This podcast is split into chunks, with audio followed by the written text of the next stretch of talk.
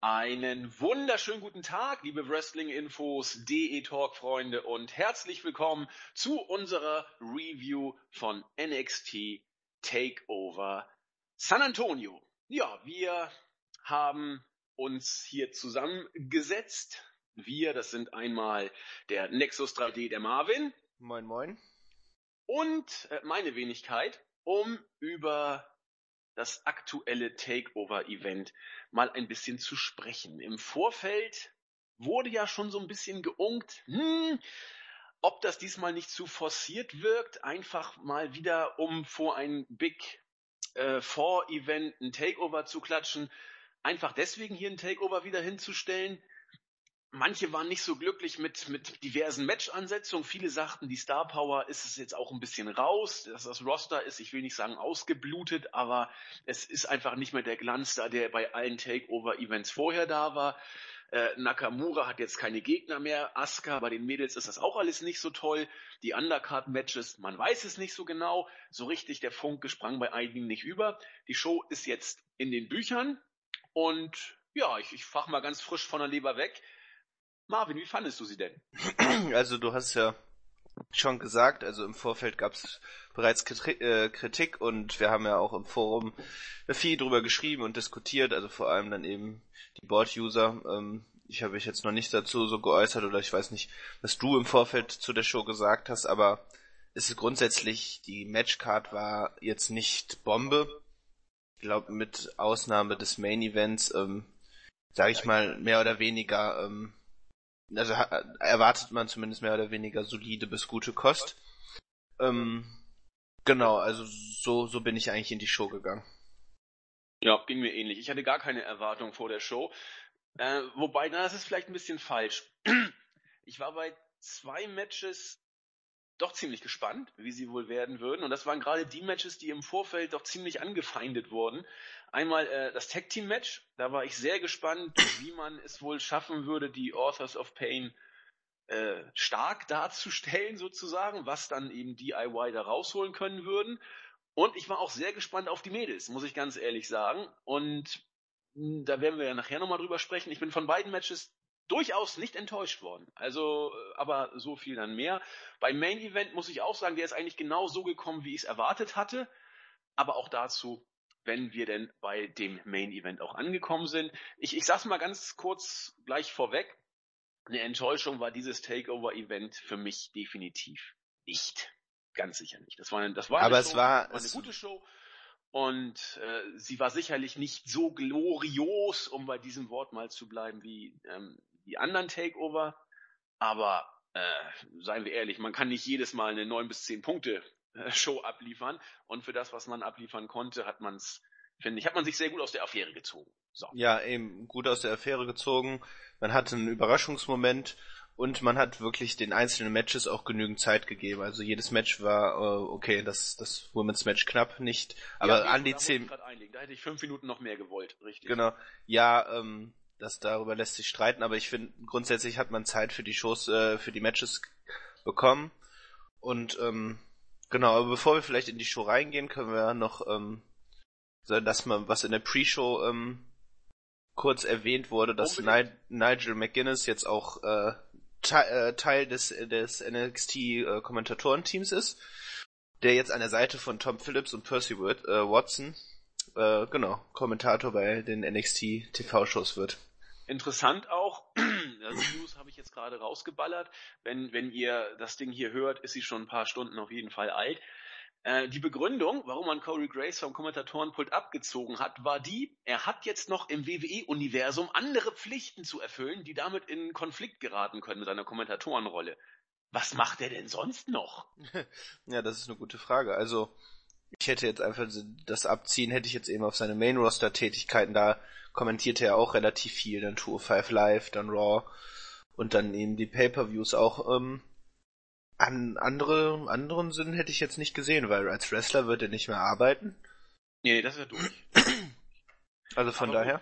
Ähm, das ist dann in der Tat schon ordentlich, was der Junge dann da wegkommentiert. Dann muss man da vielleicht auch ein bisschen dann ihn schonen in Anführungszeichen. Genau, aber es ist halt natürlich, ähm, eine Schande und ich meine, du hast es jetzt auch gehört haben, dass Percy Watson da weiterhin noch Teil des NXT Kommentatorenteams ist, also ganz fürchterlich. Ja. Ähm, und das dann bei den TV-Shows hätte ich mir wirklich gewünscht, dass das Tom Phillips und Nigel äh, McGuinness alleine machen. Ja, wäre vielleicht besser gewesen. Aber es ist wie es ist. Wir werden damit vorlieb nehmen und ich habe auch jetzt bei diesem Takeover-Event, ja, Corey Grace ist mir ab und zu mal aufgefallen, aber ansonsten äh, lasse ich mich davon eher berieseln. Also ich, ich kann damit einigermaßen um. Selten, dass mich die Kommentatoren irgendwie positiv oder negativ beeinflussen. Wir werden es erleben. Woran, worauf man auch vielleicht sprechen könnte, wären die lustigen Year-End Awards, die eigentlich durch die Bank weg so ausgefallen sind, wie man es erwarten durfte, bis auf eine Ausnahme. Also ich meine, dass äh, Shinsuke Nakamura Male Competitor of the Year geworden ist, macht genauso viel Sinn, wie dass Asuka Female Competitor of the Year geworden ist. Äh, the Revival als Tag Team of the Year gehen absolut in Ordnung. Hätte man vielleicht auch sagen können, DIY, warum nicht? Ähm, aber ist ja letzten Endes wurscht. Die haben dann dafür äh, das Match of the Year gekriegt äh, mit The Revival. Da haben wir ja auch intensiv drüber gesprochen. Breakout Star of the Year, Billy Kay und Peyton Royce. Naja, naja, naja, aber was soll's, es sind irgendwelche ja, Awards. Da könnte ich mir halt erklären, dass man das vielleicht so ein bisschen auch in die Story, man hat ja so, sage ich mal, eine Internet-Only-Story da entwickelt, dass Billy Kay und Peyton Royce, sage ich mal, mehr äh, durch das Performance Center gegangen, äh, gegangen sind und die Wrestler darum gebeten haben, für sie abzustimmen. Ähm, ich weiß jetzt nicht, ob das, ich glaube, das war sogar Female Competitor äh, für die für diesen Award, aber ähm, genau, vielleicht hat man das da irgendwie in so eine Story eingebettet, dass und die deswegen diesen Preis gewinnen lassen. Alles klar, man weiß es nicht. Nö. Also ja, sonst sonst seltsam. Ja, WWE Awards. Wir wissen, was wir darüber zu denken haben oder was man darüber denken kann. Die Gedanken sind frei. Und mit freien Gedanken würde ich sagen, gehen wir in die Main Show, oder? Ja, machen wir. Attacke. Opener. Ähm, Eric Young gegen Ty Dillinger. Im Vorfeld sagten viele, ja, das wird der typische Aufbaugegner für Eric Young. Wir werden auch Bestimmt werden wir Ty Dillinger beim Royal Rumble mit der Nummer 10 äh, erleben. Ich sag's euch ganz sicher nicht. Bin ich mir relativ sicher, dass wir Ty Dillinger nicht mit der Nummer 10 beim Rumble erleben werden. Da wird Vince schon was dagegen haben. Und wer bei jedem bei jeder Zahl immer 10 schreit, zieht sich nicht unbedingt den Wohlwollen von Vince McMahon zu. Ich fand die Idee, äh, ich habe ja gestern den Live-Bericht gemacht und mit Mantis und Randy Van Daniels, die waren ja dann auch im Chat dabei. Äh, ich fand die Idee von Mantis ganz gut, dass Vince sich denkt, ja, Perfect 10 und ihn dann bei Nummer 11 rauskommen lässt. Oder 9. ja, das finde ich ganz schön. Also das, das wäre so typisch WWE-like. Aber ich kann mir ehrlich gesagt, also, ne, ist, ist ja logisch, das hast du ja auch gerade schon gesagt, wir nehmen vor dem Rumble auf, von daher können wir es noch nicht wissen. Ähm, äh, finde ich es aber, ähm, ich kann mir schon vorstellen, dass sie das machen. Einfach um, gerade je nachdem, sag ich mal, äh, wer auch als Sieger geplant ist und dass man vielleicht so ein paar viel Good Momente hat für die Crowd. Ähm, weil sonst, ich meine, wenn wir uns die letzten Jahre angucken, haben wir im Rumble jetzt öfteren gehabt, dass die Stimmung ziemlich gekippt ist, vor allem 2015. Und ähm, 14, genau. Genau, 14, ja, 14 sowieso, stimmt. Also von daher kann ich mir vorstellen, dass man so ein paar Momente einbaut, ähm, die dann so ein bisschen eben dann so auch die Smart, Smart Mark Crowd ansprechen soll. Meinst du? Ich bin gespannt. Ich bin gespannt, ob das kommt. Ich kann es mir vorstellen. Mhm. Also der Rumble wird sich dieses Jahr, wir machen ja keine Rumble Preview, sondern NXT Review, aber ich weiß nicht, wenn wir das jetzt, ich glaube, wir könnten es so erschaffen, dieses Ding noch vor dem Rumble zu bringen, also am heutigen Sonntag, die NXT Review, hängt natürlich auch von unseren Technikexperten ab. Deswegen so ein kleines bisschen Rumble Preview kann man ja mal mit reinbringen. Ich glaube, der Rumble trägt sich dieses Jahr von selbst. Ich kann mich nicht erinnern, wann wir so ein Hammer-Teilnehmerfeld hatten, das letzte Mal, und so viel, was passieren kann. Aber ich muss ehrlich sagen, ich finde es nicht so Hammer. Also, ich, ja. ähm, ich weiß, ich, ich habe verfolgt das ja auch im Chat und sind viele ja auch, sag ich mal, so aus dem Häuschen da mit Undertaker, Goldberg, Block, äh, Block, Block, Le genau, Block Lesnar. Und ähm, ich weiß nicht, das kickt mich irgendwie, ehrlich gesagt, nicht so. Also ich weiß nicht. Und, und, solche Leute wie, wie, wie Orton dümpeln da auch noch mit rum, die haben das Ding ja auch schon gewonnen. Ah, ja, es schon, könnte, es kann zu interessanten Konfrontationen kommen, das stimmt. Aber irgendwie, ich weiß jetzt nicht so, dass ich mich nicht mehr oder weniger freue als die letzten Jahre. Vor allem halt dann im Anbetracht dessen, wer da das dann wirklich gewinnen soll, ne? Ja, alles also, kann, nichts muss. Genau, ja, das, da hast du recht. Aber ähm, sollte es wirklich wieder so ein Alster gewinnen, dann ähm, denke ich mir nur so, das ist halt, das wäre wieder ein Armutszeugnis. Also äh, schon wieder, wie die letzten Jahre auch, damit Triple H. Ähm, und da dann eben den fehlgeschlagenen Siegern Roman Reigns oder Batista. Mhm. Also das, das kann, das kann es eigentlich nicht sein. Nein, der heilige dann, Johannes wird's machen. Ja, meinst du? Nö, aber wär geil. nee, ich, ich, ich habe keine Ahnung. Also Taker wird das Ding nicht gewinnen, da bin ich mir ganz, ganz sicher. Also glaube ich nicht. Und und warum? Ich glaube auch nicht, dass Goldberg gewinnt. Wozu? Soll, ja. soll das naja, bei Fastlane den Titel oder irgendwas tun? Er wird ja bei Fastlane antreten. Aber der einzig, den Rumble gewinnt. der einzig äh, sinnvolle, das hatten wir ja dann auch im QA-Podcast schon gesagt, mh, hm, die einzig realistische Möglichkeit ist einfach derzeit Braun Strowman, also vom Aufbau her. Würde ich auch gut finden. Ganz ehrlich, habe ich kein Problem mit. Ja. Was Lustiges Neues. Ja. Der ist doch eh in ein, zwei Jahren platt. Ja, das stimmt. Ich weiß es nicht. Also ich kann, ich kann mir nicht vorstellen, dass man da, also das einzige, was mich wirklich zufriedenstellen würde, wäre, wenn Samoa Joe rauskommt, als Überraschungsteilnehmer und das Ding gewinnt. Dann ist er sofort im Main, Main Spot äh, Position äh, und kann da äh, dann Richtung Titel gehen. Ist dann entweder gegen AJ Styles oder Kevin Owens. Eher wahrscheinlich mit AJ Styles fast. Weil der wird ja ein Programm gegen Shane McMahon machen, von daher. Ah, also das wäre so meine Wunschvorstellung. Ja, ich habe ein ganz, ganz blödes Gefühl. Also je länger ich darüber nachdenke, desto mehr halte ich es für möglich. So wie der Main Event ausgegangen ist, halte ich eine Wunderheilung von Nakamura für möglich. Und dann das wäre, nee, das wäre, oh wär Gott. ganz fürchterlich. Aber ich halte es, also ich halte es tatsächlich auch für möglich, einfach vielleicht auch, um von Vince McMahon einfach das NXT-Produkt zu begraben. Ähm, einfach mal zu zeigen, so dass das sind die relevanten Shows. Also alle die, die NXT gucken, äh, ne, sind nicht so viel wert wie die, die die Main Roster Shows gucken. Ähm, ich mache mir kurz. Verstehst du, wie ich meine? Ja. Ja. Ich mache mir kurz dabei mal einen Kaffee. Ähm, ich habe ja hier eine Kaffeemaschine stehen. Das ist großartig. Ähm, auf jeden Fall, ähm, das fände ich einfach booking-technisch eine Katastrophe. Und ich hoffe einfach, dass wir als, weil Samoa Joe einfach der beste Heal derzeit ist, ähm, und sofort, sofort in diese Rolle äh, äh, schlüpfen könnte und dringend auch aus NXT abgezogen werden muss. Und dadurch, dass er auch so in der Crowd gezeigt wurde gestern, also bei NXT Takeover, kann ich mir das schon sehr gut vorstellen. Ja gut, dann kann auch Hayes den Rumble gewinnen, der wurde ja auch gezeigt. ja, das stimmt. Ähm, Wäre auch eine Überraschung. Was ich aber, ich bin ja, mein, mein Traum-Szenario ist ja, dass Reigns verteidigt und den Rumble gewinnt. Das wäre ideal. ja, das stimmt dann allerdings. Sieht Reigns auch stark aus und ich mhm. bin aller Wünsche äh, entledigt, weil dann habe ich alles, was ich erreichen möchte, erreicht als Fan. Genau, und wir haben ja auch alles gesehen, was man sehen kann. Genau. Ja. Okay. Aber kehren wir mal kurz zum Match zurück. Ich glaube, da haben wir, wir jetzt noch nicht angefangen. Nee, ne, stimmt. Ich ja. Sagen, wir sollten mal anfangen. Also ich habe diesmal, das werde ich jetzt künftig immer machen, mir sogar ganz viel aufgeschrieben. Also, erstmal äh, der Pop bei der Entrance von Dillinger war ja äh, überragend. Das äh, wird ja immer mehr zu einem Selbstläufer, die Geschichte mit The Perfect Ten. Das Match selber war zu Beginn, sag ich mal, äh, professionell verhalten. Es gab einiges an Gebrawle. Sanity haben mal mehr, mal weniger, eher weniger versucht einzugreifen. Young hat dann irgendwann einen Elbow-Drop vom obersten Seil gezeigt. Das wollte er im Verlauf des Matches offenbar wiederholen. Zumindest wurde es von den Kommentatoren so als Option angedeutet. Wurde allerdings ausgekontert beim zweiten Mal von einem Standing Dropkick äh, von Dillinger der dann auch irgendwann vom obersten Seil ein äh, Belly-to-Belly -Belly gegen Young zeigen durfte. Das war dann schon ein bisschen spektakulärer. Die Endphase war hochgradig, ja, ich finde, war nicht mal groß chaotisch. Es gab dann tatsächlich offene Eingriffe von Sanity. Beim ersten Mal äh, hat Wolf dann den äh, Tiebreaker von Dillinger gefressen, danach dann sogar auch äh, Eric Young. Der wurde dann ins Cover genommen, konnte allerdings den Fuß auf Seil heben. Besser gesagt, äh, der gute Herr Wolf hat den Fuß auf Seil raufgelegt. Young musste dann nur noch festhalten, hat er hingekriegt.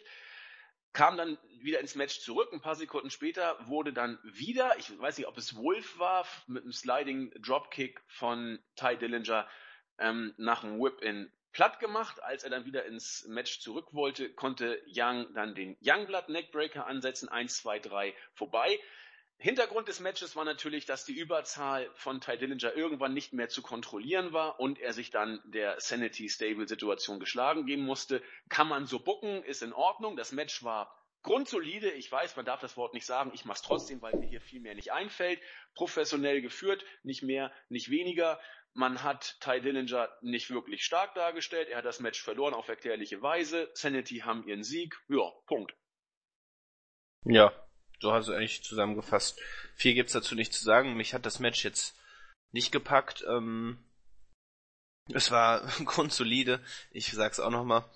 Ähm, netter Opener. Und sonst, ja, also Sanity, ähm, packt mich jetzt als, als Gruppierung auch nicht so wirklich. Also ich mag Eric, äh, Eric Young sehr gerne. Bei TNA hat er wirklich auch einen großartigen Title Run hingelegt. Aber ansonsten, ich weiß nicht, ähm, so Alexander Wolf, nee, ist jetzt nicht so mein Fall. Ähm, ich glaube, in der Rolle geht er schon auf. Also das ist das Beste, was ihm jetzt passieren konnte, weil vorher dümpelte er da nur rum. Wrestl wrestlerisch ist das jetzt nicht so viel, es ist solide. Und ja, Big Demo, ähm, es ist, finde ich, passt da, also ich hätte, ich hätte man ihn, ich hätte ihn lieber in der Singles-Rolle gesehen. Ist ein, ist ein cooler Big Man. Aber ähm, so ja, Sanity ist jetzt irgendwie für mich jetzt nicht so bedeutend, oder wie siehst du das? Ja, also ein bisschen anders. Also ich finde Eric Young als Sanity-Leader äh, unglaublich charismatisch, weil ich ihm diese Psycho-Rolle auch einigermaßen abkauf muss ich sagen. Er war ja bei TNA auch dann in den Indies ein bisschen als Comedy-Wrestler auch nachher unterwegs. Ja, leider. Aber ich äh, mhm. finde es eigentlich ganz gut.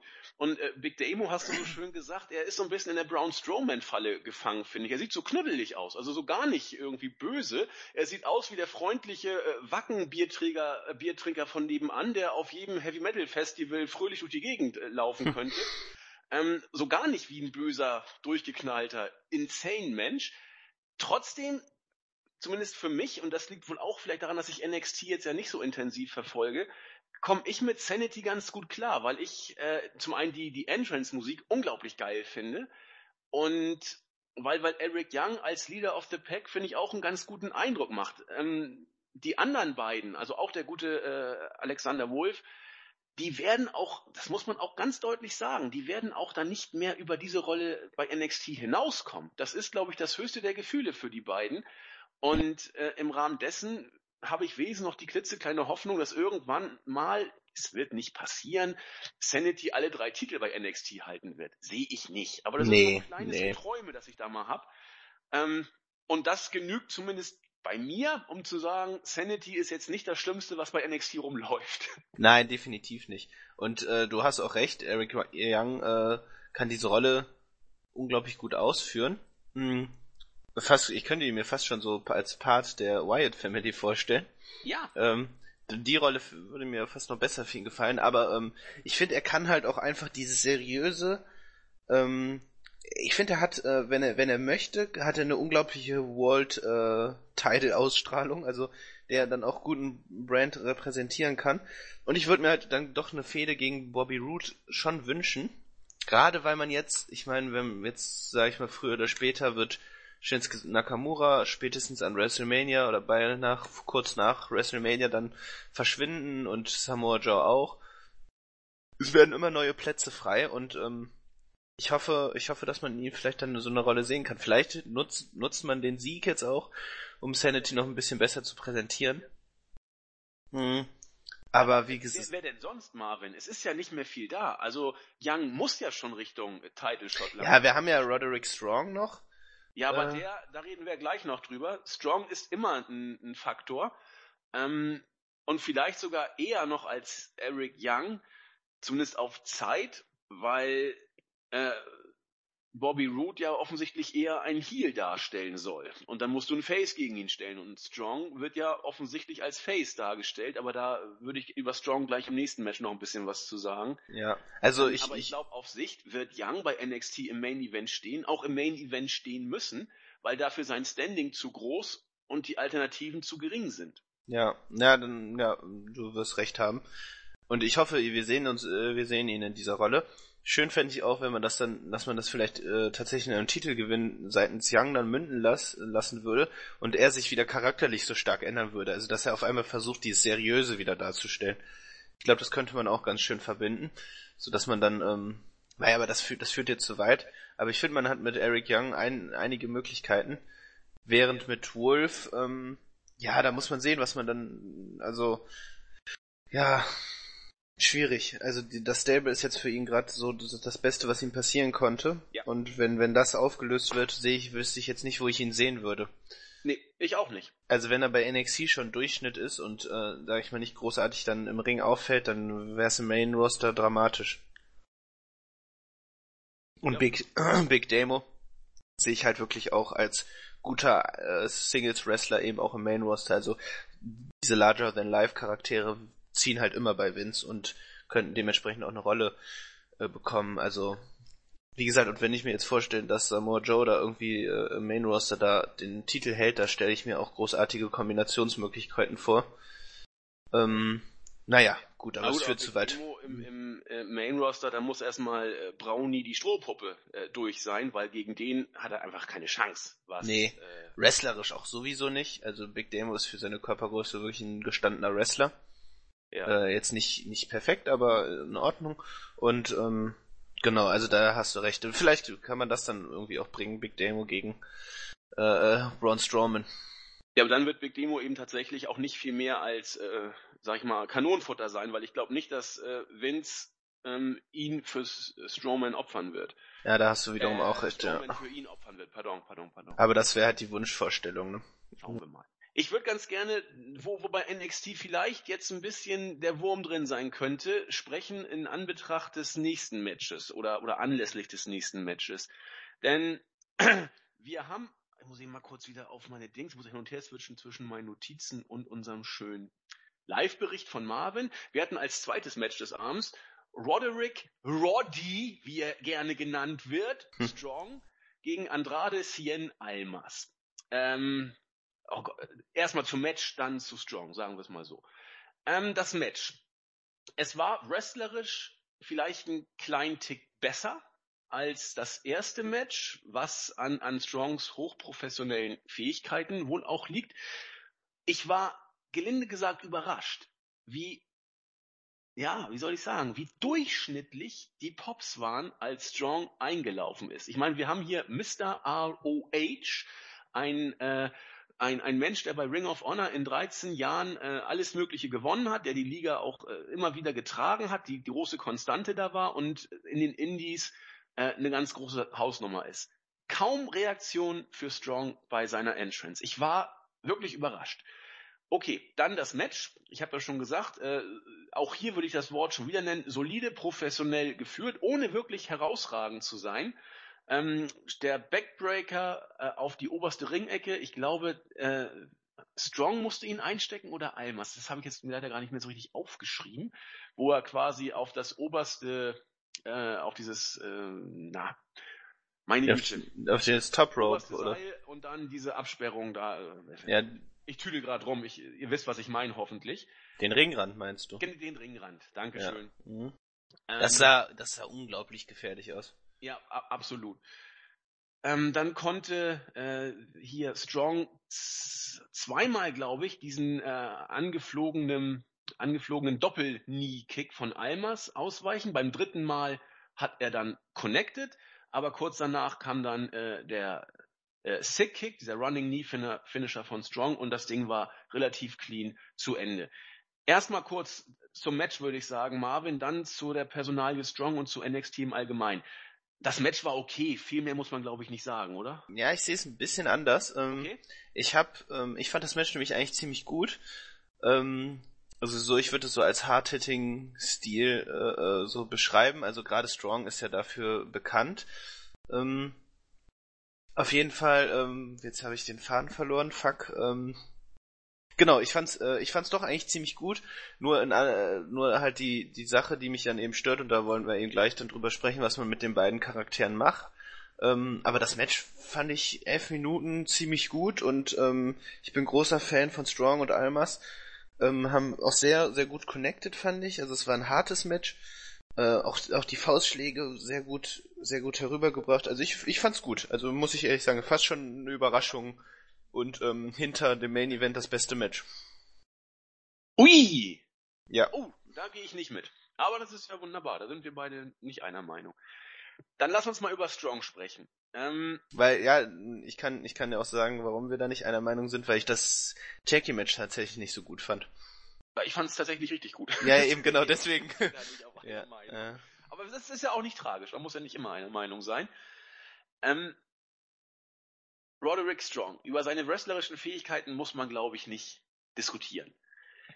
Aber er kommt nicht so richtig an, habe ich das Gefühl. Also, er wirkt, von den Reaktionen her, wird er unterkühlt aufgenommen. Er wird ja, so wie ich das jetzt mitkriege, konstant und deutlich auf Babyface gepusht. So, Roddy, der Junge von nebenan, unser Amerikaner, bla bla. Connected nicht so richtig, oder täusche ich mich da? Ja, nee, da täuschst du dich nicht. Und es, es wirkt halt so ein wenig wie so eine Notlösung, weil ja vorher Strong eben ähm, äh, Dusty Rhodes Tag Team Tournament da mit äh, Austin Aries ähm, geteamt ist. Da trat er auch als Heel auf. Ähm, dass dadurch, dass jetzt durch die Verletzung von Aries, den haben wir zum Beispiel auch noch als mögliche ähm, möglichen äh, Main Eventer, aber der könnte ja, natürlich auch eben, der könnte dann dann schnell auch hochgezogen werden. Das das eben. Naja, auf jeden Fall ähm, hat man jetzt, glaube ich, so als Not Notlösung eben dann Strong als Face dann dargestellt.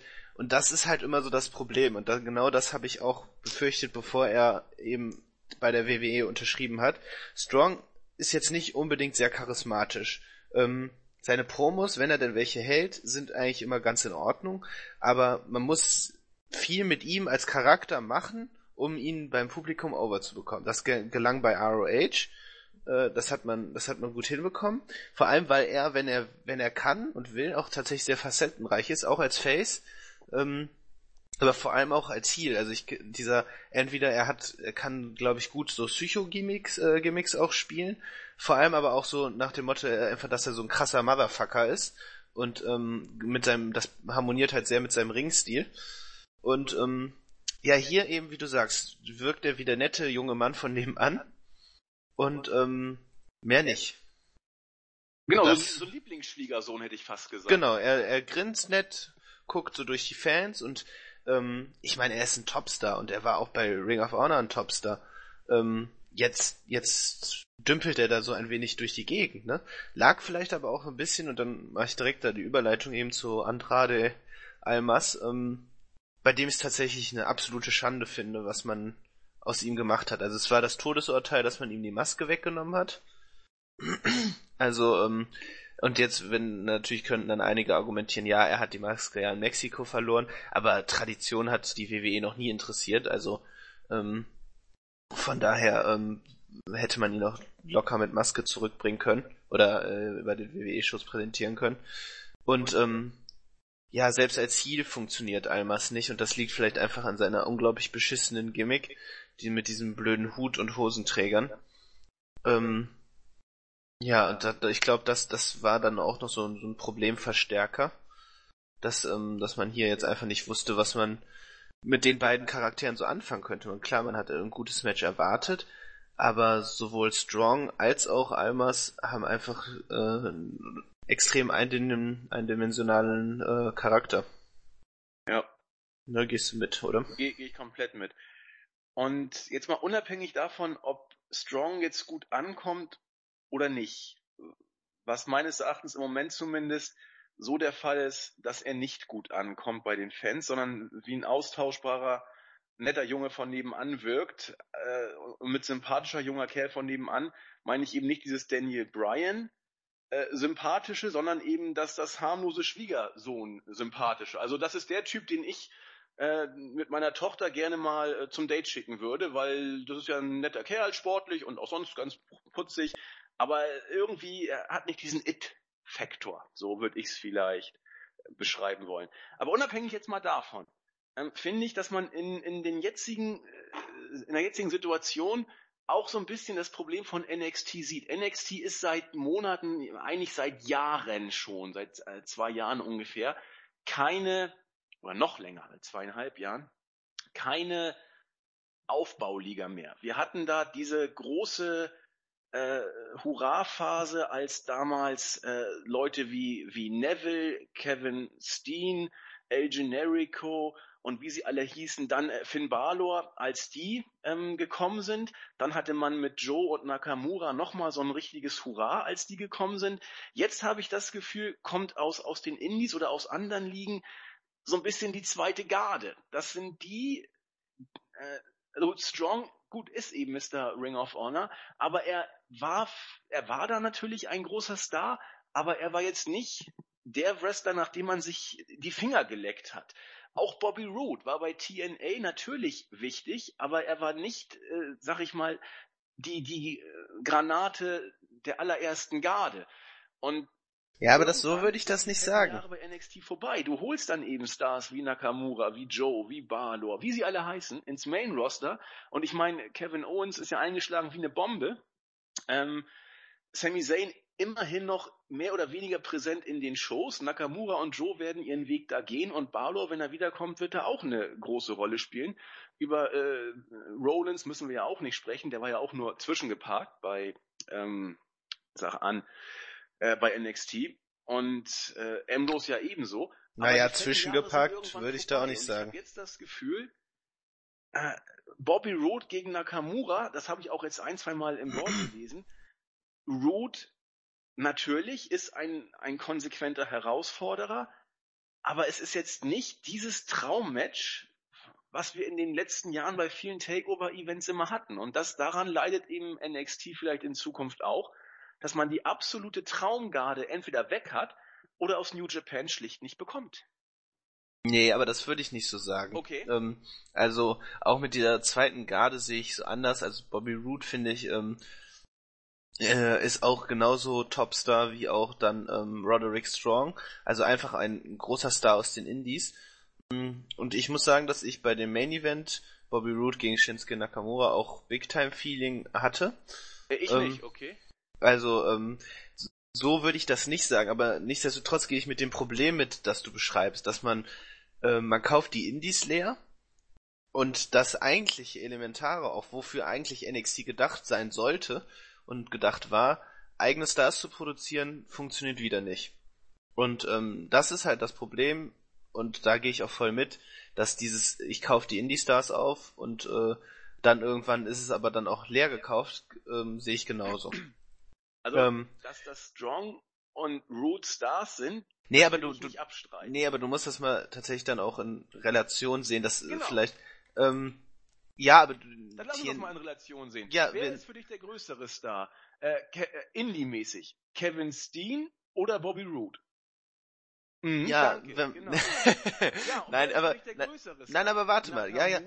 Oder Roderick Strong? Doch in den letzten Jahren natürlich dann Nakamura ja. oder auch Kevin Steen. Aber du musst du musst äh, sehen, was Bobby Roode tatsächlich ähm, dann schon geleistet hat bei TNA und wie er auch dann da dargestellt wurde. Also ähm, er war ja wirklich größtenteils dann eben nur bei TNA und ähm, da waren seine Hochzeiten eben nicht 2013 oder 14, äh, doch, also ähm, nee, sagen wir 2014, 15. Mh, da hatte er wirklich, also dann eben mit Beer Money, ähm, dann 2008 bis 2011 ähm, war das seine, da wurde er richtig bekannt und 2011 dann seinen ersten Titel äh, Run hatte er dann da und da war er dann eben am, ähm, wie nennt man das, ne? Also am, um, am an der Spitze, genau, so.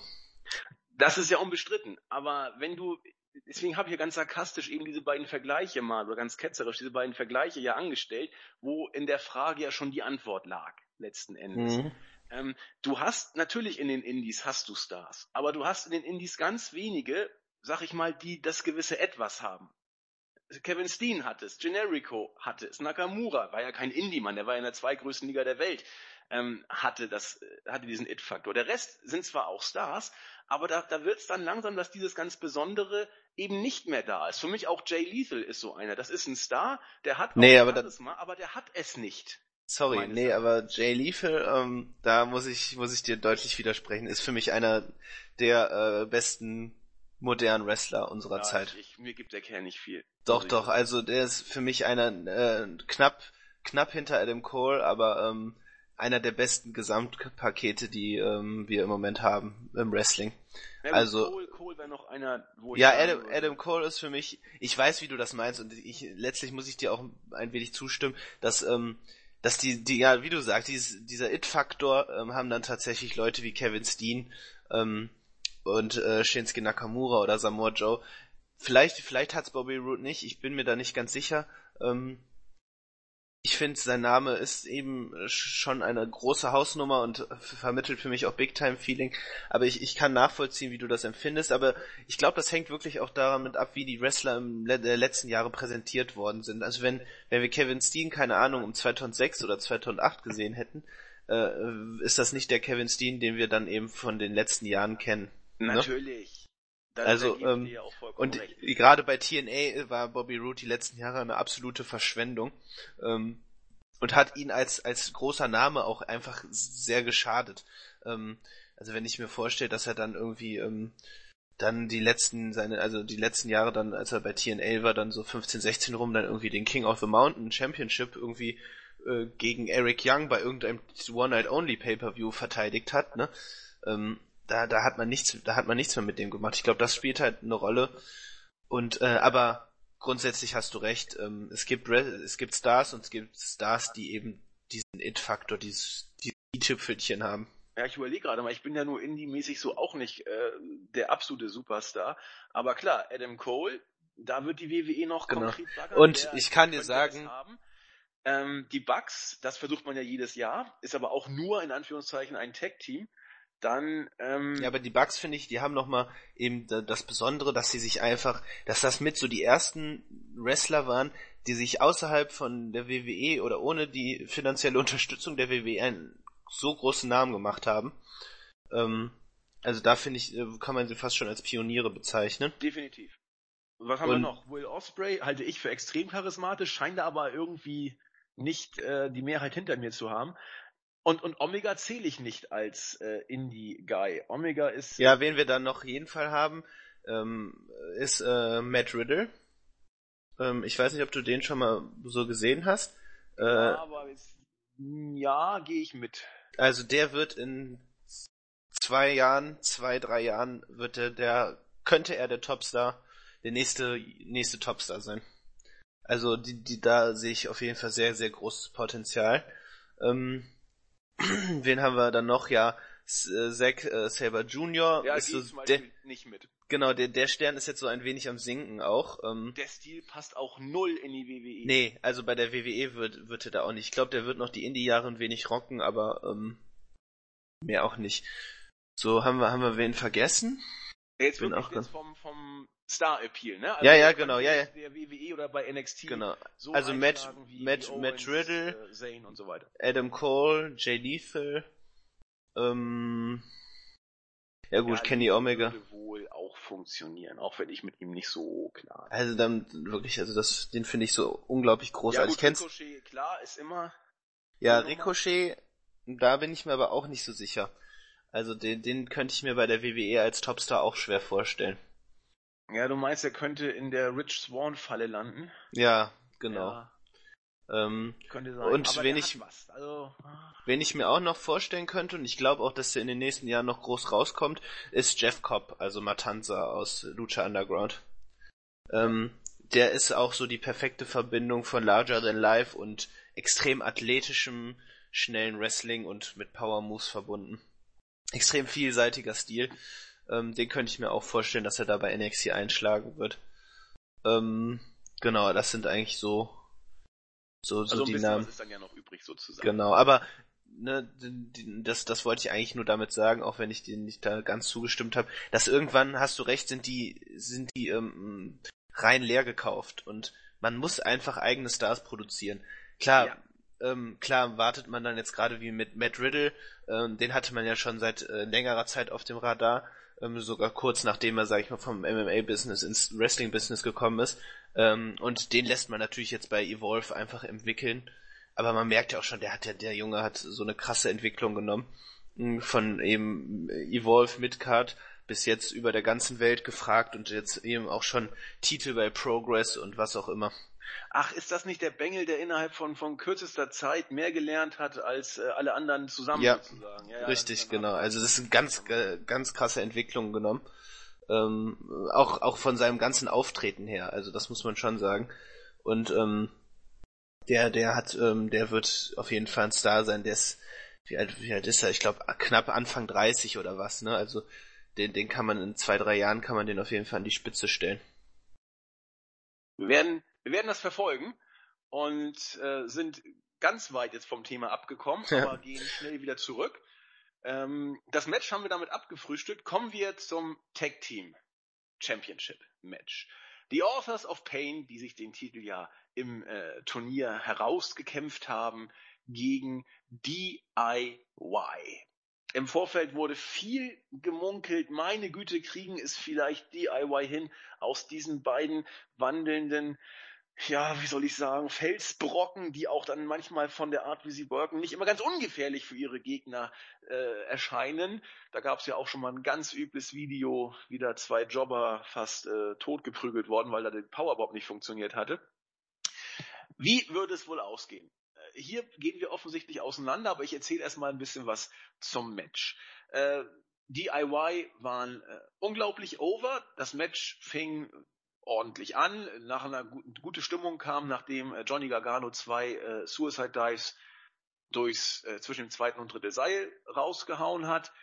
Äh, blieb bis auf weiteres dann Höhepunkt arm und eher bemüht, würde ich sagen.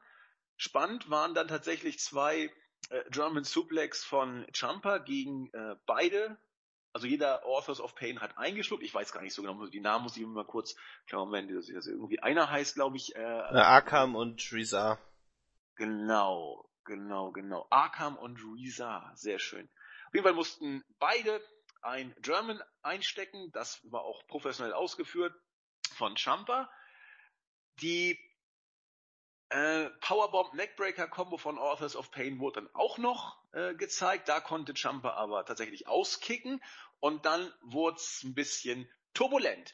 Ich musste schmunzeln, die Crowd ist auch sofort steil gegangen. Das äh, Finish vom letzten Takeover, als DIY die Titel gewonnen hatten, wurde quasi eins zu eins simuliert. Gargano und Jumper hatten ihre Submissions bei äh, den Authors of Pain angesetzt und das äh, Publikum hat schon gejubelt und so, ja, hurra, jetzt äh, wird hier ausgetappt. Pustekuchen. Ich weiß jetzt nicht, ob es Reza oder, oder Akim war. Einer von beiden hat auf jeden Fall den ähm, Move von Gargano äh, widerstehen können, hat Gargano hochgenommen und auf den am Boden liegenden Champa geslammt und somit den äh, Submission Move von Champa entsprechend auch gelöst. Das fand ich war ein richtig guter Spot, weil äh, die Halle hat's tatsächlich gekauft. Äh, da sahen die Authors of Pain richtig äh, physisch stark aus und haben hier sich aus einer Submission befreit, was zum Beispiel ähm, unsere Dash and Dawsons damals nicht geschafft haben. Fand ich also vom Booking her recht gut gemacht.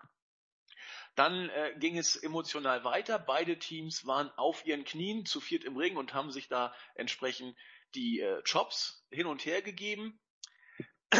Das war dann auch äh, stimmungstechnisch gut gelöst.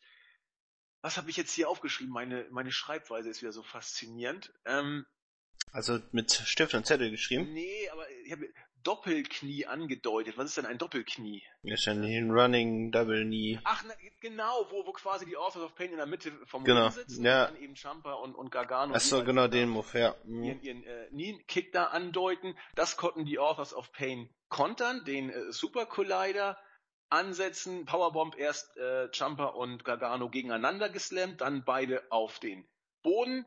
Und dann kam auch relativ schnell schon The Last Chapter, der Finisher, Russian Leg Sweep Clothesline Combo. Und wir hatten tatsächlich dann neue Champions. Und hier gehen wir in der Bewertung wohl auseinander. Ich fand das Match überraschend gut, fast richtig gut. Champa und Gargano haben überragend gesellt. Die Authors of Pain ähm, haben zumindest nicht so viele Fehler gemacht, wie ich es erwartet hätte und wurden booking-technisch auch gut dargestellt. Also mir hat's gefallen. Ja, nee, also mich hat das Match nicht so gepackt. Also Champa und Gargano haben wirklich ihr Bestes gegeben.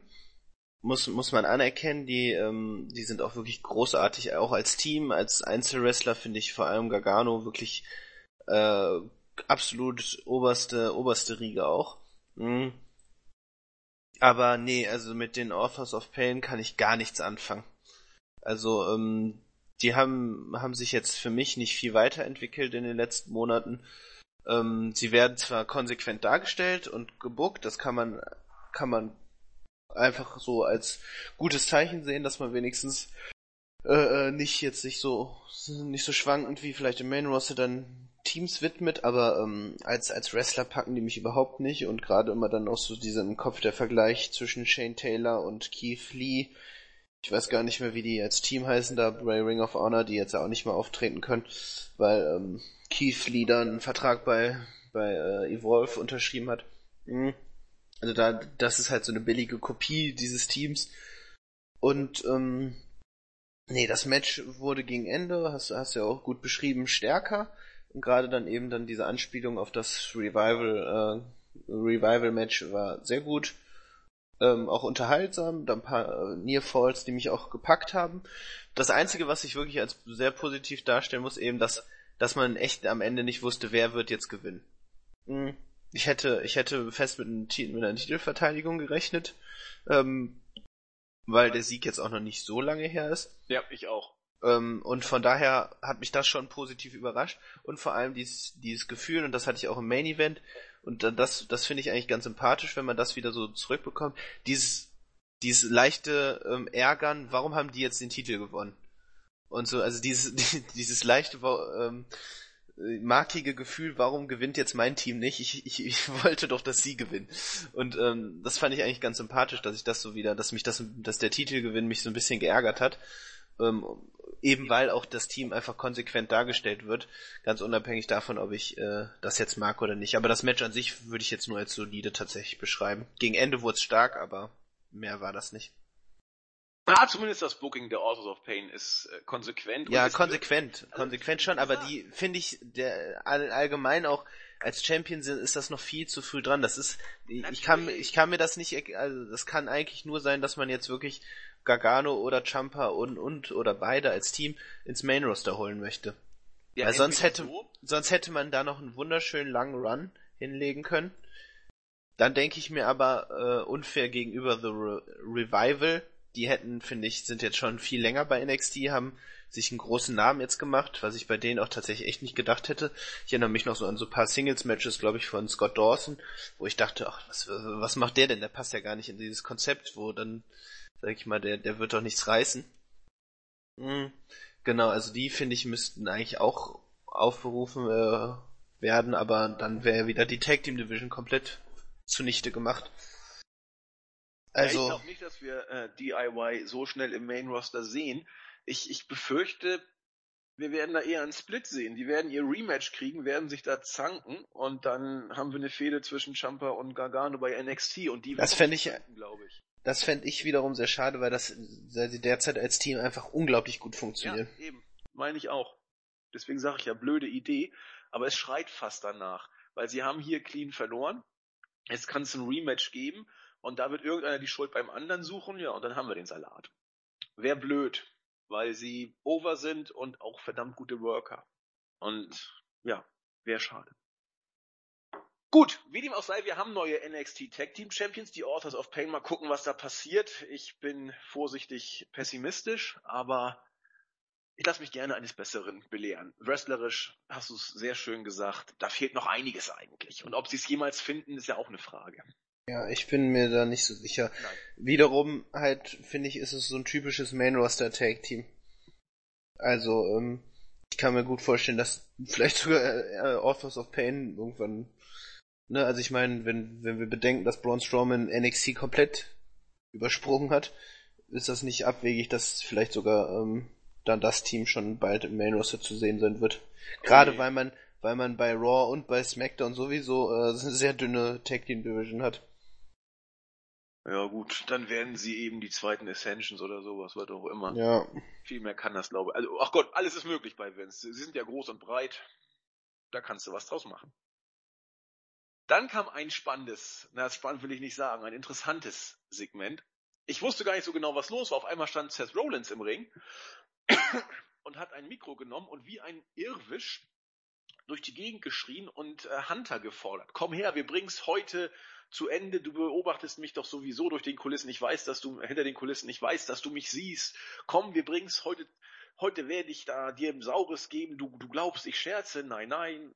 Hunter kam dann tatsächlich, hat heftig geatmet, aber anstatt dass er in den Ring ging, zwei, drei Schritte hat er gemacht, ist er stehen geblieben, hat dann irgendwelche Security-Dödels dahin gewunken, die kamen dann auch zu Rollins, der hat drei Stück abgefertigt, ist dann, hat dann versucht Backstage zu laufen, wurde dann von anderen Securities aufgehalten und ist dann krakelend Backstage geführt worden. Ich fand das völlig bescheuert. Echt? Ja, was soll denn das? Erklär ja, es war halt einfach ein kleiner Überraschungsmoment. Ähm, ja, toll fand ich es jetzt auch nicht, aber ich gerade weil das Publikum darauf so stark gegangen ist, fand ich das so fand ich das so großartig gemacht, wie dann Triple H herauskam und dann die Fans eben unbedingt diese Konfrontation sehen wollten, irgendwie so einen krassen Brawl und dann Triple H einfach das mit seinem mit seinem suffisanten Grinsen dann und seinem Blick nach hinten dann die Security gerufen hat. Ich fand das fand ich super gemacht. Äh, einfach so nach dem Motto Rollins, du bist es nicht wert, dass wir uns irgendwie auf Augenhöhe begegnen. Und ähm, also ich äh, lag vielleicht aber auch wirklich daran, dass das Publikum da so drin war. Deswegen habe ich das ähm, so, so gefeiert. War es denn so drin? Ich meine, This is Bullshit Chance gehört zu haben. Wirklich? Mhm. Ach nee. Warum, warum hat der äh, Rollins so krakeelt? Weil er nicht im Rumble ist, oder? Ja, weil wurde er halt bei der letzten Raw-Ausgabe wurde er, sag ich mal, ähm, aus dem Rumble äh, geworfen, eben durch Triple H, durch die Ablenkung dann seiner Musik. Ja, okay, ich ja. habe Raw nicht geguckt. Ja, ja, nee, genau. Also er, Sami Zayn wollte Teil des Rumbles werden, hat bei Stephanie McMahon angefragt. Lustigerweise hat sie dann nur bei ihm gesagt, ja, den Rumble-Spot muss man sich verdienen. alle anderen durften, alle anderen durften ja. sich ja äh, da reinbucken. Ja, ja. Genau, richtig. Und Sami Zayn hat jetzt den Spot von ähm, Seth Rollins. Ja, da muss ja irgendwas passieren. Also du kannst doch Rollins nicht, also du kannst doch Rollins nicht aus dem Rumble nehmen. Ja, ich bin mal gespannt. Also ich vermute mal, dass das irgendwie aufgegriffen wird und dass da irgendwie eine Konfrontation nochmal, vielleicht sogar eine physische dann stattfindet. Ja, aber hoffentlich beim Rumble. Ich meine, du hast mit nee, nee, natürlich trotz beim Rumble. Katastrophenbookings in den letzten Wochen äh, doch einen ganz, ganz großen Namen, der eigentlich in den Rumble gehört. Dann musst du auch mit ihm beim Rumble irgendwas machen, was auch immer es sein wird. Ne? Ach so, ja, ich bin mir nicht sicher, ob er Teil des Rumbles wird. Ich glaube eher nicht, nee. Ich bin gespannt. Ach, noch ja. was, wo man sich freuen kann. Ich bin so gehyped ja. auf den Rumble. Ja, ich merk schon. Mhm. Bitte? Ich merk schon, dass du ziemlich gehyped bist. Ich bin also seit, seit, ja. seit Tagen oder seit Wochen auf den Rumble. Ja, aber du guckst nicht live, ne? Weil ich so relativ wenig Raw geguckt habe, das äh, hype dann irgendwie auf die Großereignisse. Manchmal ist weniger mehr.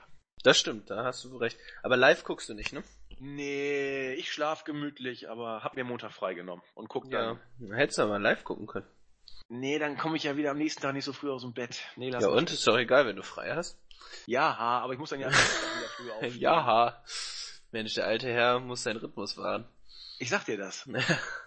Das, das ist nicht zu spaßen. Nee, nee, ich glaube nicht. Kommen wir zum Women's Championship Match. Asuka hatte vor dem Match gesagt, äh, ich will alle drei von diesen merkwürdigen Mädels äh, in einem Match haben. So kam es zu einem Fatal Four Match. Die drei Mädels, diese Psycho-Mädels waren einmal Nikki Cross. Ich finde die Frau unglaublich. Ich fand sie bei Schimmer klasse und ich finde sie auch jetzt als Sanity Psycho-Mädel unglaublich klasse. Die kann auch was im Ring Mann, bin ich verliebt. Und sie wollte auch die beiden, ich sage jetzt zu Ihnen, die beiden Elfen, Billy Kay und Peyton Royce. Ich habe die, ich gucke ja NXT so häufig nicht. Ich habe Billy Kay bei Schimmer ein paar Mal gesehen, fand sie da ziemlich klasse. Ähm, Peyton Royce habe ich so häufig noch nicht gesehen, in der Tat. Aber als sie da reinkam, war mein erster Gedanke, die sehen ja aus wie die Bellas 2, so ein kleines bisschen, wie sie da reinkamen, so als so ein bisschen hübsche Frauen und sahen auch ziemlich ähnlich aus. Dachte ich, hm, mal gucken. Aber die haben dieses, wie soll ich sagen, leicht ins Softporno-Lesben-Erotische sehr gut rübergebracht, die beiden Elfen. Fand ich also so toll. Ich war also gleich schwer begeistert und dachte, ja, das ist doch eine coole Sache. Zumindest optisch. Also ich finde Nikki Storm entgegen mancher anderer Auffassung finde ich die irgendwie hübsch. Das ist eine ganz, hat was ganz knuddeliges, süßes. Was, halt, was, halt, was heißt denn? Die anderen sind zwei, äh, ja, wie soll ich sagen, Softporno-Lesbenmaschinen, was auch nicht schlecht ist. Und Asuka ist ja nur auch ein hübsches Mädel. Also für unsere Chauvinistenschweine war optisch jetzt nicht das schlechteste geboten. Und das Match selber. Aber wer sagt denn, dass äh, äh Nikki Cross nicht hübsch ist? Ach, ich kann mir das vorstellen, dass einige die ziemlich. Ich finde die auch mega süß. Gewaschene Haare und so. Mit nee, aber ich finde, ich finde die, ich finde die ziemlich hübsch. Ich finde die auch super hübsch. Also ja. Nikki Cross finde ich toll. Das Match selber. ähm, da gab es große Diskussion ob möglicher unlogischen ähm, Unlogikaktion. Klar, wenn unsere beiden Elfen sich den Sieg so gönnen, hätten sie doch ganz einfach die eine sich hinlegen können und die andere die andere pinnen können. Natürlich, ist ja richtig, hätte man machen können und wäre auch das Logischste überhaupt gewesen. Wenn man über diese Logiklücke hinweg sieht, äh, haben die beiden die Storyline zumindest konsequent durchgezogen, haben die ganze Zeit zusammengearbeitet und ich meine sogar bei einem Pin-Versuch hat die andere noch das, hat die andere noch irgendwie von oben so raufgedrückt, damit äh, Asuka die Schulter nicht wieder hochbekommt. Das fand ich eigentlich ganz knuddelig umgesetzt. Na gut, ähm, das Match selbst, wie gesagt, wir haben einen äh, lustigen Double German Suplex von Asuka gegen unsere beiden Elfen gesehen, dann ein relativ krassen German von Asuka gegen äh, Nikki Cross. Die ist mit dem, ähm, mit dem Nacken ganz übel heftig aufgeschlagen, sah auf jeden Fall ziemlich heftig aus. Ähm, sehr gut fand ich, dass das Match zum allergrößten Teil tatsächlich von Asuka und insbesondere Nikki äh, Cross geprägt wurde. Nikki ist für mich hier auch der die stärkste Frau im Ring gewesen, hat dann ich dachte zuerst, sie macht so eine Art DDT, wie äh, Randy Orton ihn immer vom äh, ersten Seil macht. Dann ist sein Gegner ja mit den Beinen am Seil und er hat dann den DDT runter. Dachte ich, sowas ähnliches würde Nikki Storm gegen Asuka machen vom Apron, aber hat dann noch so, so eine Art Sideslam letzten Endes draus gemacht. Sah aber auch schon nicht ohne Risiko aus. Ein Top Rope High Crossbody folgte im unmittelbaren Anschluss von Nikki gegen die beiden Feen, die sie auch gut aufgehoben, äh, aufgefangen haben passte ganz gut, bis sich die Prügelei zwischen Storm, ich sage immer Storm, weil ich sie so bei Schimmer kenne, von Nikki Cross äh, und äh, Billy Kay und hier Rolls Royce oder wie sie da heißt, ähm, zum Kommentatorenpult ging das Ganze. Und da hatte ich einmal wirklich geschluckt, als sie dann vom Kommentatorenpult diesen äh, Double Suplex gegen Nikki angesetzt haben. Irgendwie sah der Tisch, durch den das ging, doch ein kleines Stückchen weiter weg vom Kommentatorenpult aus. Und wenn das nur ein paar Zentimeter vom Kopf Richtung Pult mehr gegangen wäre, hätte sich Niki da übelst den Kopf oder das Genick. Äh, also da hatte ich tatsächlich auch sehr große Angst. Auch vor allem, dass der nicht sauber, dass äh, sie nicht, also Cross jetzt nicht sauber geworfen wird, sondern so fällt, dass sie sogar da vielleicht noch runtergefallen ja, wäre. Ja, war einfach nur runtergefallen war. Genau. Ne? Ja also da, da hatte ich echt, da hatte ich echt wirklich große Angst, gerade weil jetzt Royce und BDK nicht dafür bekannt sind, extrem saubere Workerinnen zu sein. Ähm, da hatte ich tatsächlich äh, kurz Todesangst um und es ist Nikki Cross. Nicht viel. Also, nee, aber sie ist gut gefallen. Also ich muss auch sagen, also der Double Suplex wurde sauber ausgeführt. Ähm, ich hatte nur dann auch so ein bisschen Billy äh, Kay oder Peyton Royce hätten ja auch mitfallen können. Da, da hatte ich auch kurz Angst, dass sie irgendwie dann da noch mit runterfallen. Ähm, also es war ein gefährlicher Spot. Ähm, Angst hatte ich tatsächlich ein bisschen, ja. Ja, also ich hätte am liebsten, äh, jetzt wird hier geklingelt. Äh, machen ja, soll ich mal kurz weiter, ja. Genau, ein kurzer Monolog von mir. Sehr gut. ja, das ist auch mal schön. Dann sind wir jetzt mal unter uns. Guten Tag, ich bin der Nexus. Nee, aber zu dem Match selber noch, ähm, weil äh, Andy hatte ja schon viel erzählt. Ich fand auch, dass es vor allem durch Nikki Cross getragen worden ist. Ähm, einfach großartige Frau mit extrem viel Charisma und diese äh, Sanity-Rolle finde ich ähm, perfekt, ähm, um dann äh, diesen diese fehlende Lücke im Women's-Bereich auszugleichen. Ne, bist du wieder da? Ich bin wieder da. Keine Ahnung, ja, was das für eine merkwürdige fahrendes Volk, Bettler, Hausierer. Ich habe nur meine Selbstschussanlage ja. gleich wieder angeworfen. Ja, sehr gut. Noch wieder. ähm, wo warst du denn gerade? Nee, ich habe gerade darüber geredet, dass Nikki Cross mit ihrem Charisma und ihrer Sanity-Rolle, finde ich, so perfekte Lücke füllt eben im Women's-Bereich, dass da sonst nicht viel Herausforderung ist. Und ich glaube, dass sie früher oder später neben Amber Moon ähm, da wirklich äh, einen Titelrun bekommen kann. Der Nikki Cross ist für ja. mich das äh, das Beste. Gold wert, Gold wert, ja. Ähm, wenn, wenn Asuka irgendwann rausgeht, keine Ahnung. Aber meine Güte, die ist im Ring nicht schlecht, die hat Charisma.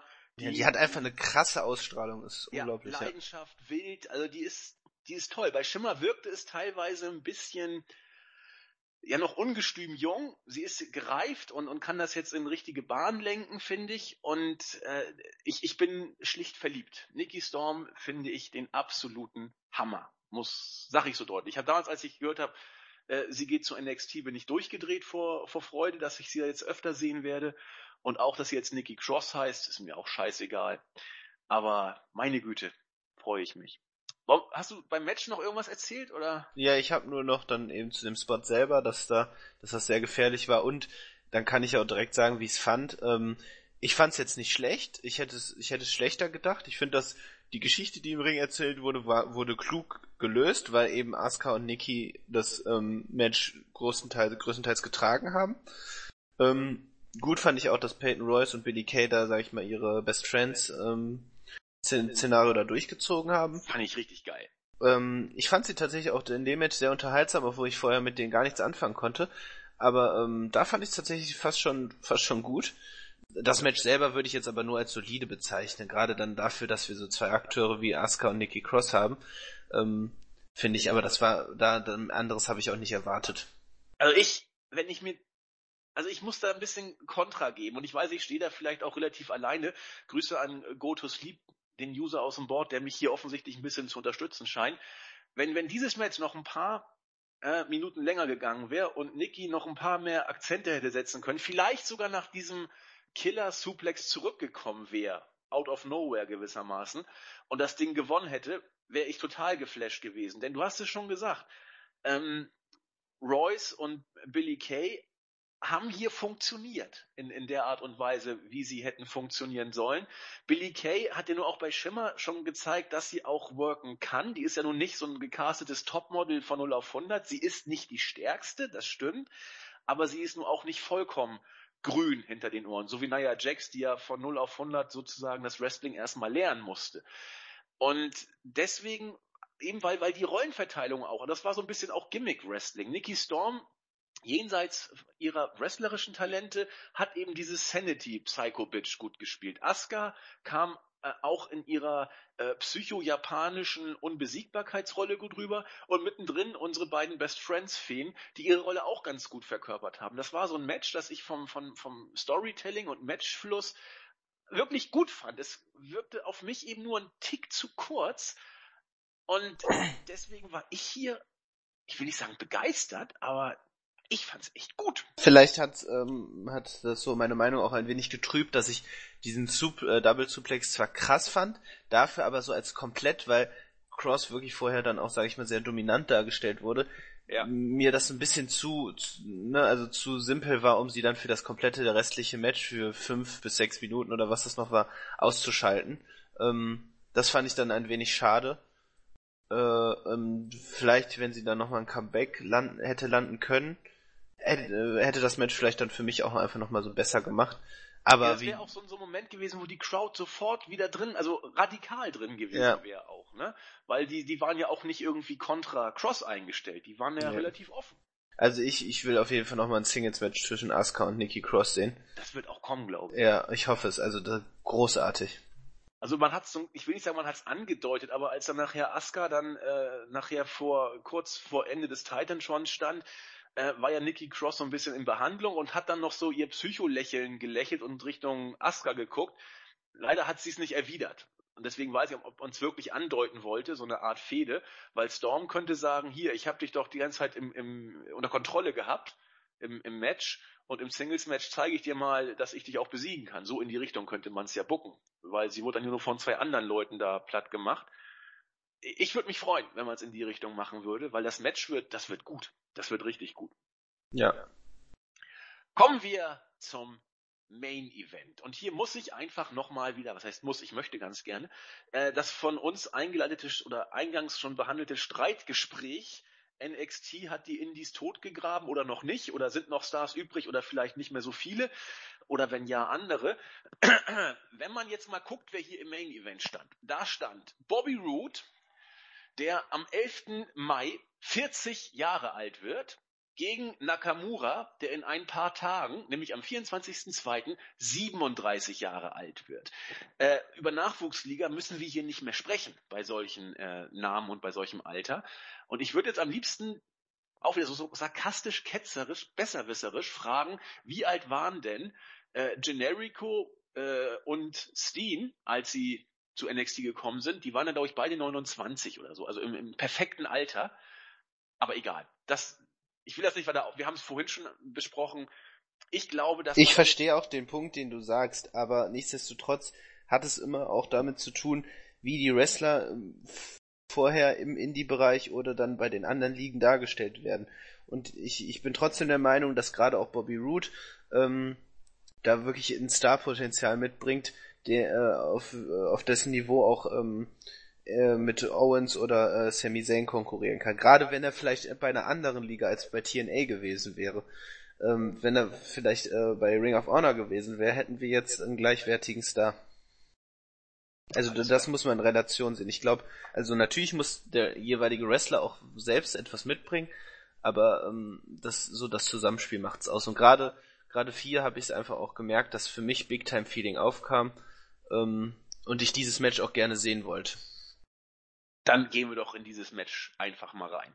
Großartig der Entrance von Bobby Roode. Ich hab mich ja totgelacht. Jede Hostess war größer als er. Das war schon mal überragend, bevor es überhaupt losging musste ich sofort lachen, hat glaube ich keiner gemerkt. Ich habe sofort losgebrüllt. Echt, die waren alle größer als Bobby Roode. Und der Kerl, schlimm genug, der ist so groß wie ich, 1,83. Also ich hätte genauso peinlich ausgesehen zwischen den Mädels. Aber es nützt ja nichts. Äh, Nakamura bekam natürlich wieder einen angemessenen Entrance, wurde an den Ring gefahren. Auf einem Gefährt hat er seine Zappeleinheiten gemacht, entsprechend angestrahlt von einem ähm, Scheinwerfer. Das hat die Fans von Anfang an dann gleich in richtige Stimmung gebracht. Bei Glorious wurde mitgesungen, beim Theme von Nakamura natürlich genauso, wie man das schon kennt. Insofern war da schon ordentlich viel an Stimmung im Vorfeld inszeniert worden. Das Match selbst war zu Anfang ja okay. Also ich habe geschrieben, viel passierte zu Beginn wahrlich nicht. Es gab ein paar Haltegriffe, es gab ein paar Chops, Interaktion mit dem Publikum, alles in Ordnung. Äh, ganz krass fand ich, und ich weiß nicht, ob das ein Work war oder ob da wirklich ein bisschen was unglücklich gelaufen ist, als äh, Nakamura vom obersten Seil rücklings runterplumpst und sich mit beiden mit beiden Ach, noch so Gott. festhielt. Das kann doch nicht gewollt gewesen Ich bin, sein. ich bin so dermaßen zusammengezuckt, das sah so böse aus. Ähm, da hatte ich tatsächlich kurzfristig Angst, dass er da ungeschützt mit seinem Nacken auf dem Ringrand äh, knallt und dann auch noch runterfällt. Ja, es war ungeschützt. Die Hände waren ja. Ja, waren er hat sich, er hat sich noch ein bisschen am, ähm, am Ringseil aber die, das Tempo aus dem Fall genommen. Also das, das schon. Also es sah trotzdem unglaublich gefährlich aus. Unglaublich. Alter. Ja. Ähm, ging auch dann relativ äh, intensiv weiter. Ähm, Bobby Roode auf dem Apron liegend hat dann diverse Tritte von, von Nakamura einstecken müssen, die entsprechend Strong, Strong Style mäßig auch ausgeführt worden sind. Ähm, den Kinshasa wollte Nakamura irgendwann ansetzen, konnte er aber nicht, weil Roode einfach nicht aufgestanden ist, der blieb liegen. Äh, war aber nur eine Finte, weil er war nämlich doch fit und konnte dann, als Nakamura sich zu ihm begab, entsprechend auch kontern. Der äh, zweite Kinshasa-Versuch wurde auch gekontert. Ähm, allerdings konnte seinerseits Nakamura letzten Endes dann die Oberhand wieder gewinnen. Das Cover ging aber nicht durch, weil Root danach die Beine noch auf dem Seil hatte. Ähm, ich habe nochmal aufgeschrieben, einige sehr, sehr krasse Tritte äh, im, im Anschluss danach musste Root wieder einstecken. Da war Nakamura Strong-Style-mäßig äh, unterwegs, hat dann auch einen ziemlich krassen Armbar gegen Root auch angesetzt. Ähm, Sliding Knee Kick kam, der hat auch connected, Root konnte aber auskicken. Was haben wir noch? Ach ja, ein, ein äh, wieder sehr intensiven Kick von Nakamura vom obersten Seil äh, auf, den, auf dem Apron stehenden Root war auch hochintensiv. Generell, wie das Match in dieser Phase recht intensiv geführt wurde. Der dritte Kinshasa letzten Endes, der dritte Kinshasa-Versuch, der ging durch. Allerdings hat sich Nakamura dabei und bei einigen Aktionen zuvor auch, insbesondere bei diesem von mir angesprochenen äh, Kick vom obersten Seil, storymäßig das Bein offensichtlich oder das Knie verletzt. Die Ärzte kamen und haben ihn behandelt, aber heldenhaft wie Nakamura ist, sagte er, nein, ich äh, kämpfe weiter und ist dann wieder in den Ring zurückgekrabbelt. Kaum war er drin, hat sich Root ihn geschnappt und den Glorious DDT angesetzt. Da konnte Nakamura tatsächlich noch auskicken. Das war ein äh, riesen äh, Pop, der da kam, weil es relativ spät auch war und damit auch nicht jeder gerechnet hat. Nakamura hat nachgesetzt, hat dann einen, einen Half Boston Crab gegen Root angesetzt, konnte ihn aber nicht durchbringen. Weil, ach nicht Schwachsinn, erst der Half Boston Crab war von Root gegen Nakamura, genau, um das Genau, ja. entsprechend zu bearbeiten. Zu belasten, ja, Das war ja, ja. verletzt, so war das, pardon.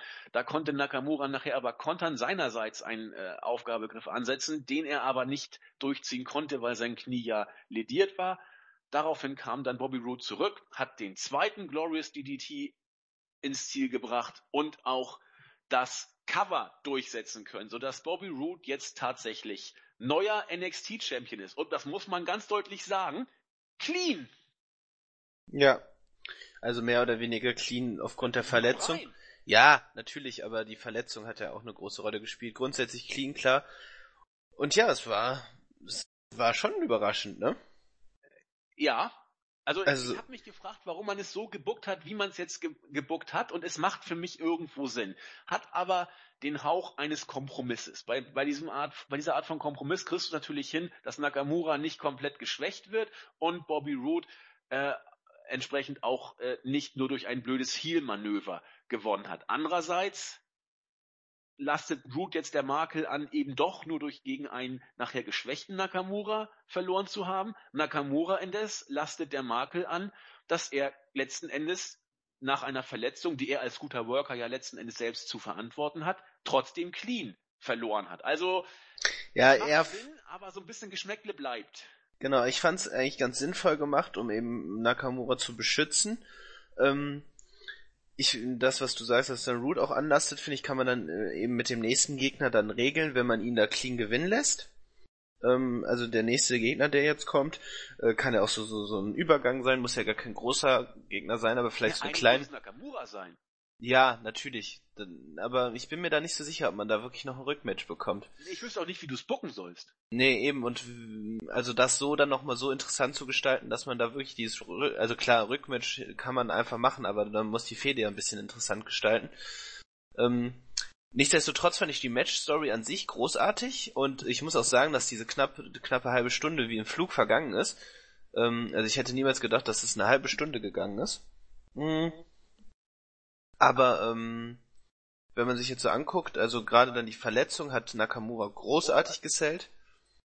Ähm, dann, was, was, was ich noch großartig fand, war eben, und das, deswegen glaube ich, hat man das auch so gebockt, ähm, die, äh, als dann der Arzt reinkam und Root dann langsam nach dem zweiten Kinsasha oder äh, äh, sag ich mal, wieder zu Bewusstsein kam, sich in die Ringecke setzte, dass man einfach da diese Grenzen zwischen ne, Storytelling und Realität verschw äh, verschwimmen lassen wollte.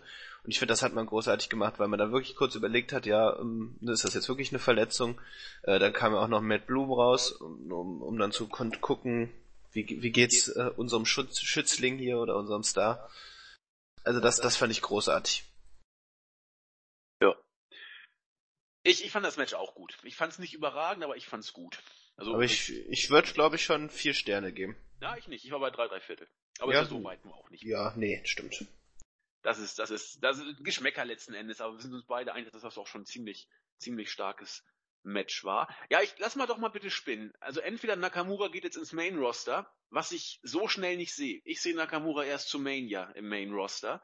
Äh, er wird in den paar Wochen nach dem Rumble irgendwann hochkommen. Ich glaube nicht, dass wir ihn zum Rumble schon sehen, es sei denn, du hast eine Vince McMahon Storyline, Wunderheilung, der Japaner kommt und gewinnt das Ding. Hoffentlich nicht. Nee, also ich hoffe, man macht's nicht nur um des Re um der Reaktion äh, willen, dass man da irgendwie ein paar schöne Pops rausholen möchte, weil diese diese Wunderheilung, das wäre einfach extrem schädlich für Bobby Roode, für Nakamura. Das das würde niemandem helfen. Also ich sage das aus dem Grund, wir müssen ja noch die Review für den Royal Rumble 1994 aufnehmen, die Flashback Review, machen wir die nächsten Tage. Äh, nur so viel. Bret Hart wurde da von Owen im Tag Team Match äh, übelst nachher auseinandergenommen mit einem total verkrüppelten Knie. Und wer kam dann, nachdem er eigentlich von den Ärzten die Ringfreigabe nicht bekommen hat, überraschend doch noch und hat das Ding gewonnen? Eben Bret Hart. Da musste ich sofort dran denken, als ich hier diese Sache mit Nakamura gesehen habe. Gruselig! Ja, bitte nicht so machen, also das wäre ne, auch wenn man ihn vielleicht jetzt gerne sehen wollen würde, aber nee, Ich will ihn so, ich so will ihn nicht. so nicht. Nee, so will ich ihn auch nicht sehen. Also das wäre einfach vor allem auch schädlich für für alle irgendwie. Und dann, wenn wir davon mal ausgehen sollten, dass die Möglichkeit, die natürlich besteht, vielleicht nicht gezogen wird und man deswegen Nakamura noch bei NXT belässt und man vielleicht sogar wirklich ein Rematch macht. ich weiß nicht, wie du das hinkriegen willst. Das zu bucken, ohne Nakamura zu schwächen. Also du musst entweder einen Fuck-Finish machen oder ihn gewinnen lassen. Das, das kann ja eigentlich beides nicht sein. Nee, und was ich vielleicht auch noch schade finde, das kann man dann auch, habe ich auch schon in den Kommentaren gelesen, äh, dieser kurze zweite Titelrun. Also ich finde, dieser Titelwechsel war irgendwie unnötig bei der Fehde zwischen Samoa Joe und Shinsuke Nakamura. Klar wollte man ihm dann den, den, diesen Moment wieder ähm, bei, äh, bei der ja, NXT-Show in Osaka geben, aber ähm, nee, ich fand's, ich fand's echt schade. Ich fand's auch nicht gut. Also diese, diese kurze TT-Runs finde ich, bin ich nicht begeistert von. Nee, gehe ich mit. Gehe ich mit. Gut, damit ist auf jeden Fall aber Takeover besprochen. Und vielleicht ein Punkt, den wir noch vergessen haben, ähm, zum Thema, wer ist jetzt der nächste Herausforderer? Äh, ich meine, sie haben jetzt Chris Hero, äh, Hero verpflichtet, ne? Kannst du nicht so schnell dahinstellen. Doch, doch, doch. Nein. Doch, doch, doch, doch. Das geht, das geht schon, doch, doch. Ähm, man wird den, seinen letzten Run vergessen, äh, der eben extrem unerfolgreich war. Man, man wird ihn sofort Richtung Titel stellen. Das andere, anderes würde keinen Sinn machen. Der hat sich jetzt auch in den, also ist, du kannst das gern anders sehen, aber ich finde, er hat sich jetzt in den, in, in den Indies war er derzeit so präsent, so präsent wie lange nicht mehr, extrem viele Ligen, PWG und äh, natürlich auch und jetzt auch Evolve nochmal, ähm, hat er sich ähm, da wirklich, finde ich, die Position dann auch nochmal doch äh, locker, äh, locker ähm, erarbeitet, da sofort äh, um den Titel anzutreten. Ja, gebe ge gebe ich so radikal kontra. Denn das, was in Indies war oder in anderen Ligen war, das darf bei NXT so keine Rolle spielen. Ja, aber ähm, es spielt doch immer eine Rolle, wenn so Namen verpflichtet werden. Also ne, ne, die Reputation dann die man dann eben in den Indies gesammelt hat, spielt doch eben eine Rolle, weil sonst könnte man doch jetzt auch Wrestler wie Bobby, äh, Bobby Root dann gar nicht so als Stars aufbauen, wenn, wenn wir nicht gucken, was, was haben sie gemacht oder dann, und Chris Hero ist einfach ein bekannter Name. Na gut, lassen wir uns da überraschen. Ich sehe Chris Hero beim nächsten Takeover nicht in einem Titelmatch. Das sehe ich. Ja, vielleicht nicht beim nächsten, aber ähm, vielleicht da wird auch dann, ähnlich wie bei Bobby Root, dann so eine kleine Zwischenfeder, aber es geht jetzt die nächsten Monate, muss das steil Richtung also Titel. Mir, mir war auch, ehrlich gesagt, Bobby Root ein Tick zu früh äh, mit dem Titelmatch. Oder dass er den Titel sogar gewonnen hat, sagen wir es mal so. Das nee, ich fand das, fand das schon in Ordnung. Ja, es ist, das ist halt, das ist halt das bei NXT immer eben diese Problematik, dass man dann immer schaut, ja, wer wird jetzt hochgeholt, warum verliert der, wird der jetzt auch hochgeholt, weil er verloren hat oder wird er noch weitermachen? Das, das ist halt so dieser ständige Kampf. Okay. Lassen wir uns überraschen. Also einiges ist bei NXT jetzt am, am Umbruch sozusagen. Wir werden natürlich auch jetzt anhand der mal wieder, wie immer. Genau, anhand der nächsten Tapings werden wir wahrscheinlich auch viel erfahren, genau. die ja genau. nächste Woche stattfinden müssten dann sehen wir ja schon, was passiert.